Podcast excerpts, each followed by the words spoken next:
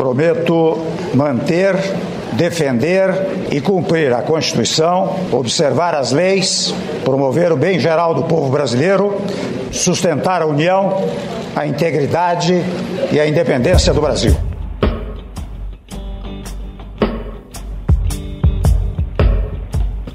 Esse é Michel Temer, empossado como presidente depois do impeachment de Dilma Rousseff em 2016.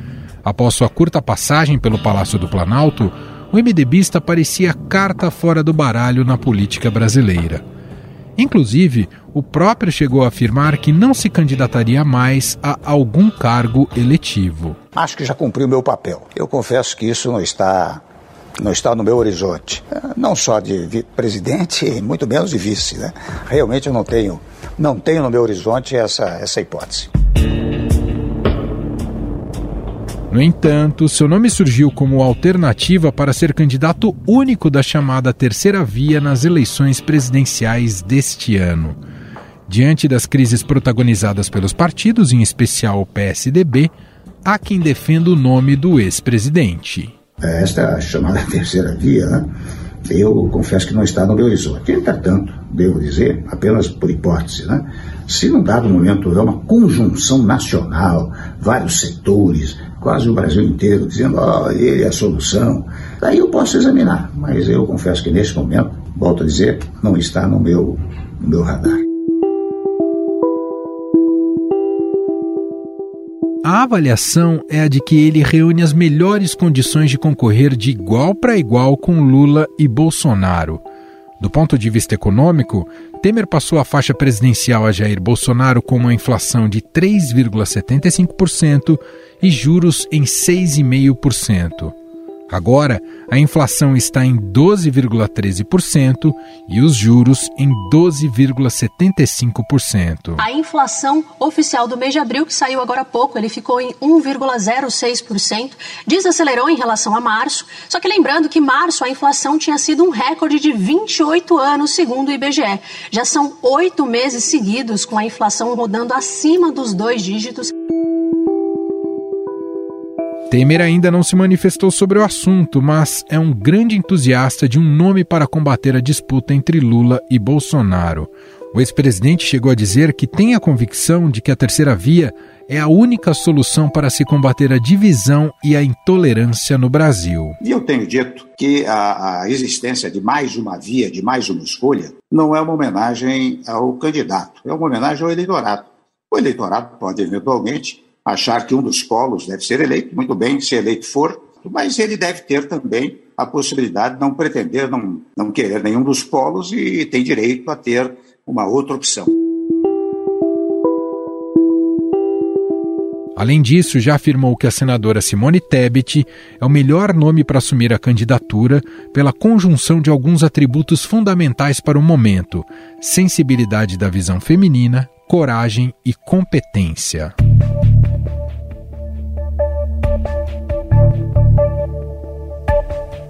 No entanto, Temer causou polêmica ao afirmar que, em eventual segundo turno entre Jair Bolsonaro e Lula, optaria pelo atual presidente, por enxergar nele a preservação de reformas aprovadas em seu mandato, como o teto de gastos e a reforma trabalhista. É, eu não me arrependo do voto, não. Eu nunca me arrependo do que faço. Naquele momento, quando dei o voto, de fato, eu fui levado a dar o voto. Eu disse, eu voto em quem não falou mal de mim. E, e realmente o, o, atual governo, é, perceba que nunca falou mal do meu governo. Ao contrário, ele deu sequência ao meu governo.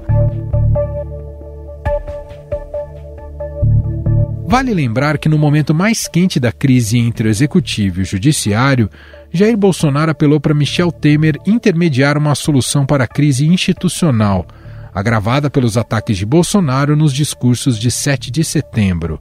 Menos de uma hora após o fim do encontro, Bolsonaro divulgou uma declaração à nação, em que diz não ter tido a intenção de agredir os poderes. Michel Temer confirmou que foi ele quem escreveu o texto. A tentativa é, de é, encontrar uma solução, eu próprio à noite acabei, digamos, redigindo alguns pontos fundamentais que me pareciam importantes para que o presidente fizesse uma declaração à nação, não é? Eu li para ele e ele achou bom. Ele disse: olha, vem aqui, então nós ajustamos um outro pontinho. Eu estou de acordo.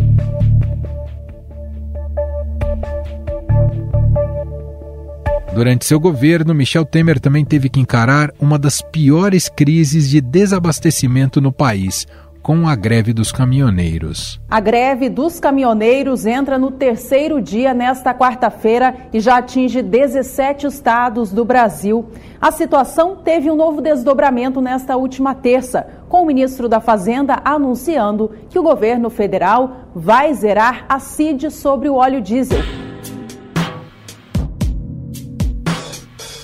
Mas também aprovou alguns temas considerados importantes para o Brasil, como a reforma trabalhista e o teto de gastos. A aprovação definitiva da proposta é uma vitória do Brasil na luta contra o desemprego e na construção de um país mais competitivo. Eu penso que nós aprovamos uma das reformas mais ambiciosas dos últimos 30 anos. Desde a Constituição de 88, eu fui constituinte o país aguardava uma nova legislação trabalhista.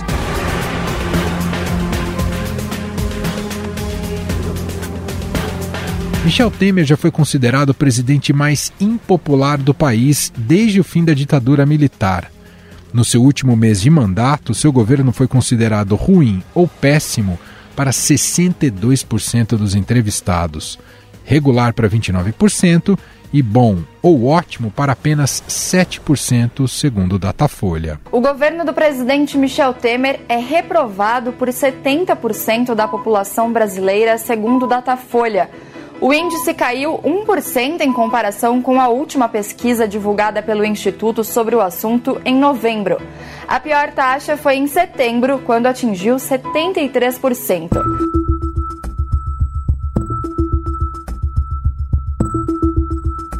Esse turbilhão de nomes para chegar a uma candidatura única da terceira via ocorre pois os partidos que compõem o grupo não falam a mesma língua. Nesta semana foi noticiado que PSDB, MDB e Cidadania escolheram a senadora Simone Tebet para ser a cabeça de chapa nas eleições presidenciais. Essas pesquisas apontaram que a pré-candidata, ou então, enfim, o nome mais forte entre os pré-candidatos é o da senadora Simone Tebet, que tem maior, então, possibilidade de ter um melhor desempenho na corrida presidencial numa candidatura única dos três partidos, que seriam PSDB, MDB e Cidadania.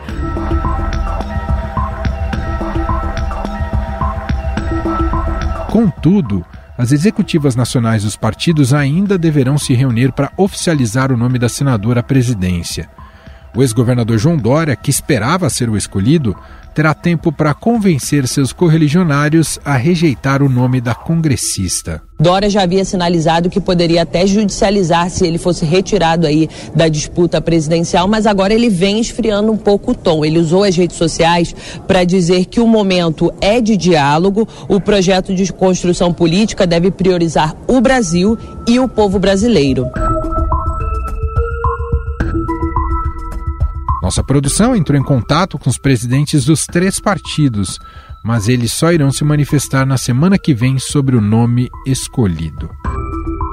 E para analisar esse cenário com a presença do ex-presidente Michel Temer e também sobre esses rumos complexos da terceira via, a gente vai conversar com o cientista político da FGV e colunista aqui do Estadão, Carlos Pereira. Olá, professor, tudo bem? Seja mais uma vez muito bem-vindo. Pô, muito obrigado, Emanuel. Sempre bom estar aqui com você. Bom, professor, esse processo, não sei se eu posso usar esse termo, mas depois você me corrige, esse processo um tanto traumático até aqui da terceira via, faz com que se ainda especule novos nomes nesse varejo da, da política e das eleições. A gente já ouviu nessa semana, por exemplo, o do ex-presidente Michel Temer.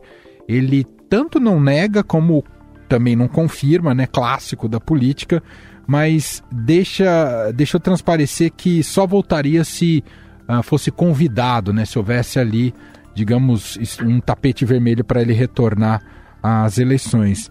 Eu já vou muito direto ao ponto nesse, nesse quesito, para a gente começar aqui nossa conversa, nesse quesito Temer há viabilidade para ele nessas eleições e, e, nesse espaço da terceira via, professor? Eu acho muito pouco provável que o ex-presidente Michel Temer eh, se viabilize como alternativa da terceira via.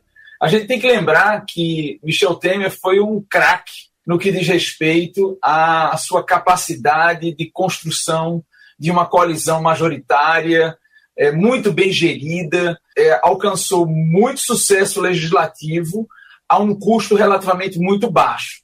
Mas, ao mesmo tempo, o ex-presidente Michel Temer ele acabou o seu mandato, muito curto, por sinal, porque foi fruto do impeachment da ex-presidente Dilma, com a popularidade extremamente baixa. Se eu não me engano, foi em torno de 6% de ótimo e bom. Então, ele priorizou o legislador mediano nas suas negociações com o legislativo e meio que negligenciou o eleitor mediano. E, consequentemente, por mais que o governo dele tenha sido efetivo e seja lembrado como um presidente capaz de ter aprovado muito em tão pouco intervalo de tempo, é, a popularidade do presidente Temer é um impeditivo forte para que ele viabilize seu nome como alternativa para enfrentar dois candidatos muito populares. Né?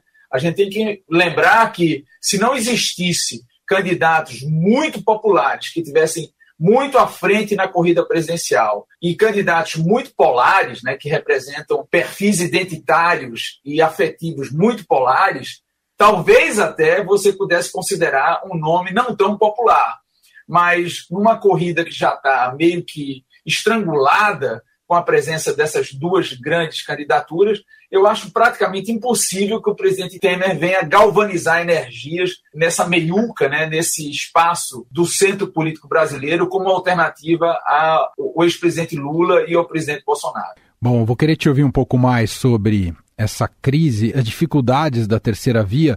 Mas antes, professor, colher de você um pouco de um olhar histórico. Eu não sei se há coincidências, mas eu acho interessante nessa nossa história democrática, uh, do 89 para cá, como os presidentes que assumiram pós-impeachment tiveram mandatos muito efetivos, né? Tanto Itamar Franco, que conseguiu ali o plano real, quanto Temer conseguiu reformas muito importantes, reforma trabalhista, teto de gastos. Isso não é por acaso, professor, ainda que o Temer tenha saído com essa popularidade baixa? Não, não é por acaso. Na realidade, a parca literatura de ciência política que trabalha com impeachment já prevê isso. Ela prevê justamente que depois da tormenta, porque normalmente o impeachment de um presidente é um processo traumático, é um processo que é fruto de uma crise econômica, normalmente de um escândalo de corrupção, é, de quebra da coalizão do presidente no Congresso, quer dizer, com muita polarização. Então, normalmente, depois de tamanha tormenta, vem uma calmaria, vem uma expectativa muito grande do governo que sucede o presidente, tem seu mandato abreviado por via de impeachment,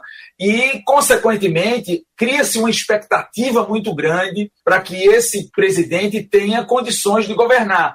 Então, monta-se grandes coalizões, grandes apoios, a sociedade dá o benefício da dúvida, é, e, consequentemente, é normal, é esperado que governos pós-impeachment gerem justamente a resolução de problemas que geraram o impeachment. Então, o impeachment da presidente Dilma foi muito gerado pelo descontrole completo da economia, proporcionado inclusive por crimes fiscais e orçamentários identificados pelo Tribunal de Contas da União e a quebra completa da coalizão da ex-presidente Dilma, sucedido por uma série de escândalos de corrupção do petrolão que o PT se envolveu. Então, isso tudo gerou condições para que o presidente Temer montasse uma coalizão muito ampla no Congresso e, assim, tivesse condições mais favoráveis de governar e de apresentar melhores resultados. Então, esse é um resultado, até certo ponto, esperado pela literatura. E como você bem lembrou, de forma similar ocorreu com Itamar Franco. Depois do impeachment do ex-presidente Collor, em que você tinha inflação, você tinha escândalos de corrupção, quebra da coalizão também do presidente, uma situação de tumulto, de instabilidade política, de crise de governabilidade. Quando vem Itamar, Itamar, de certa forma, proporciona uma estabilidade no jogo político e condições de governabilidade pós-impeachment. Entrando na sua avaliação sobre a terceira via, onde está o erro, professor? Na prática não há, não existe ainda essa terceira via. Na realidade existem várias, né? A gente tem que lembrar, Emanuel, que o nosso sistema é um sistema multipartidário hiperfragmentado. Então, é natural que os partidos políticos tentem cacifar vamos dizer assim, candidaturas, mesmo que não competitivas, com o objetivo de tentar mostrar musculatura forte o suficiente para tentar negociar um melhor posicionamento, tanto na chapa como de um potencial governo. É normal essa fricção, é normal essa, essa instabilidade.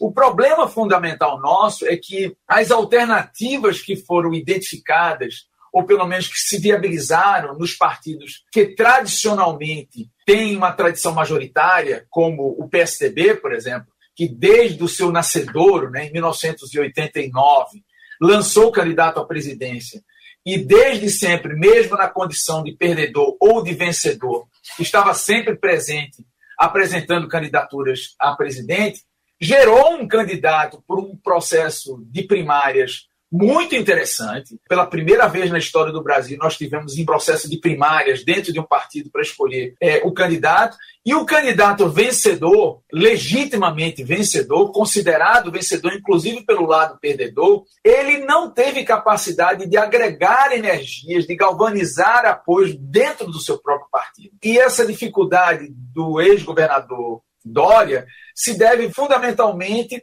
porque ele não conseguiu descolar nas pesquisas de opinião e começou uma disputa interna dentro do partido muito feroz, ao ponto do partido começar a considerar: será que vale a pena é, lançar um candidato à presidência sem chance de vencer e comprometer o nosso orçamento para eleger uma bancada federal vigorosa, que inclusive pode definir a nossa vida no nosso ciclo eleitoral?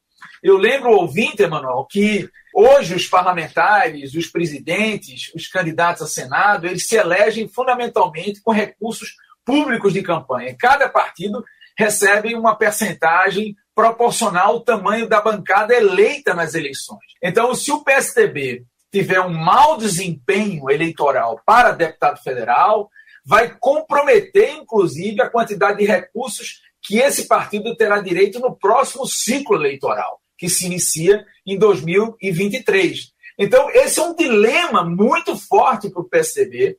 Talvez vários parlamentares, é, governadores, percebam que seja mais interessante para o partido abrir mão de uma candidatura a presidente e investir os recursos de campanha nas candidaturas, tanto para deputado federal, governador, senador e deputado estadual. Porque quanto mais se gasta recursos na candidatura à presidência, menos vai se ter para as outras candidaturas. Então, acho que tem esse, esse dilema fortíssimo que talvez se viabilize justamente com a não candidatura. Talvez o, o ex-governador Dória enfrente um dilema seríssimo se vai ou não judicializar a sua candidatura, que, que é legítima, ele tem o direito, ele ganhou o jogo interno do partido, mas ele não conseguiu politicamente construir essa candidatura dentro do seu próprio partido. Isso é um dilema terrível para o partido, que inclusive já fez a presidência da República por duas vezes,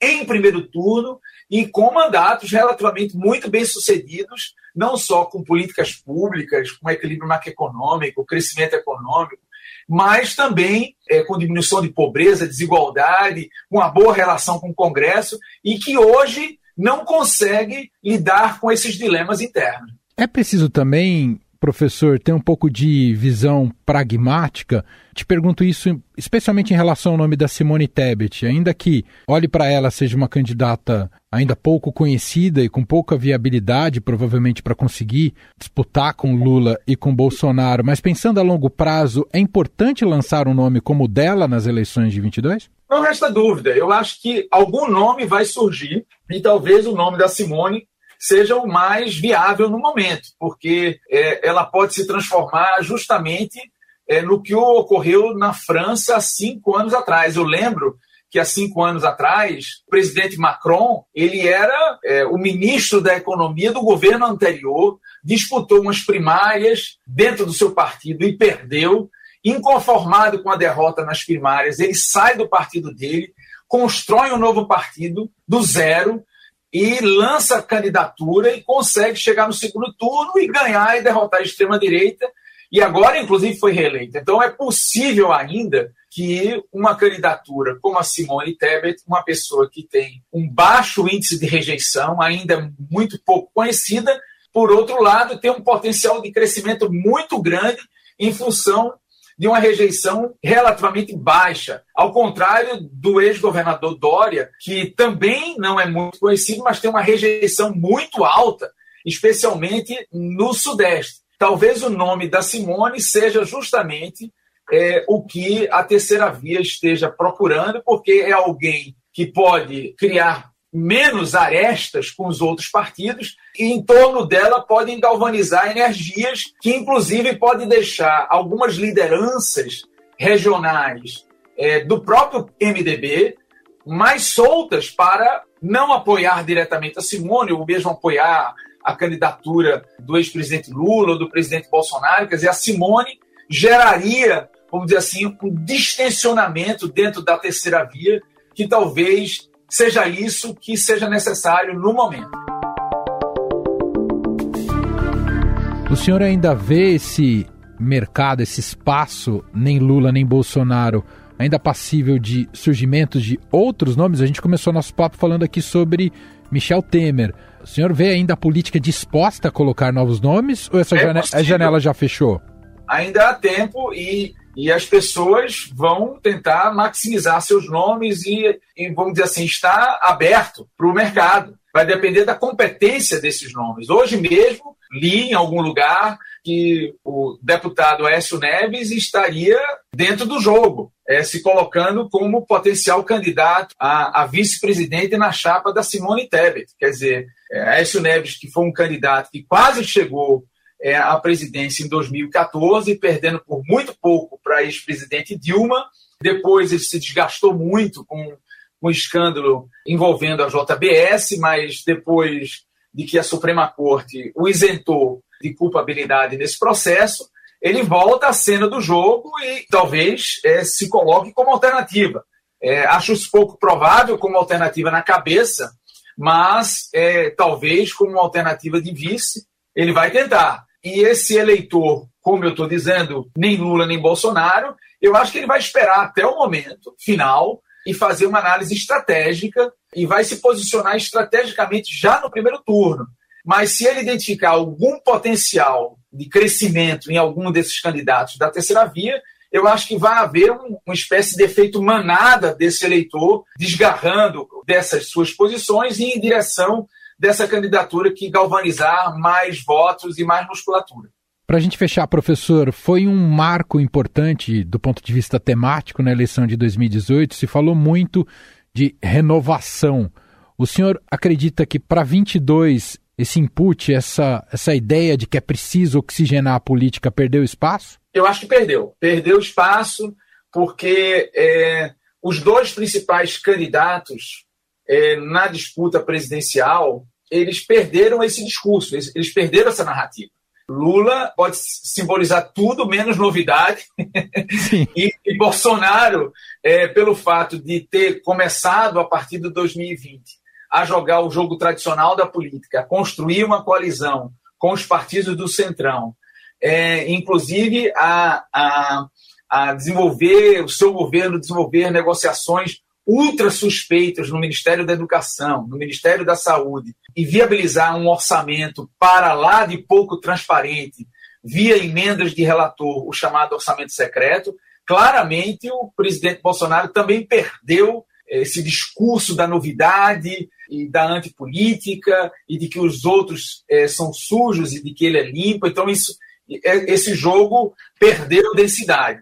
É, pode ser que algum desses candidatos da terceira via, a própria Simone, se aproveite desse discurso e se coloque como novidade. E em função dela ser uma senadora muito combativa e não ter nenhum tipo de, até o momento, de denúncia ou de inferência negativa em cima da sua trajetória, da sua carreira política, pode ser que ela se beneficie desse discurso, mas eu, eu creio que a viabilização de uma renovação muito grande na política brasileira, especialmente dentro do parlamento, 46% de novos parlamentares. A taxa histórica de reeleição no Brasil era em torno de 68%, 70%. Então, eu acredito que vamos retornar à taxa histórica de reeleição, até porque foi, foram, vamos dizer assim, gastos muitos recursos via parlamento, né, por, em torno dessas emendas de relator, é, com políticas locais que aumentam as probabilidades de reeleição dos parlamentares que executam mais recursos na esfera local. Então, em função disso, eu creio que a renovação vai ser relativamente menor do que foi em 2018. Muito bem, nós ouvimos aqui Carlos Pereira, cientista político da FGV, colunista aqui do Estadão, mais uma vez nos ajudando nessa análise eleitoral, do cenário eleitoral. Te agradeço, professor, um grande abraço. Um grande abraço, Manuel. Se cuida aí com frio. Estadão Notícias. E este foi o Estadão Notícias de hoje, sexta-feira, 20 de maio de 2022. A apresentação foi minha, Emanuel Bonfim. Na produção, edição e roteiro, Gustavo Lopes, Jefferson Perleberg e Ana Paula Niederauer. A montagem é de Moacir Biasi. Mande seu comentário e sugestão para o e-mail podcast@estadão.com. Um abraço para você, um ótimo fim de semana e até mais.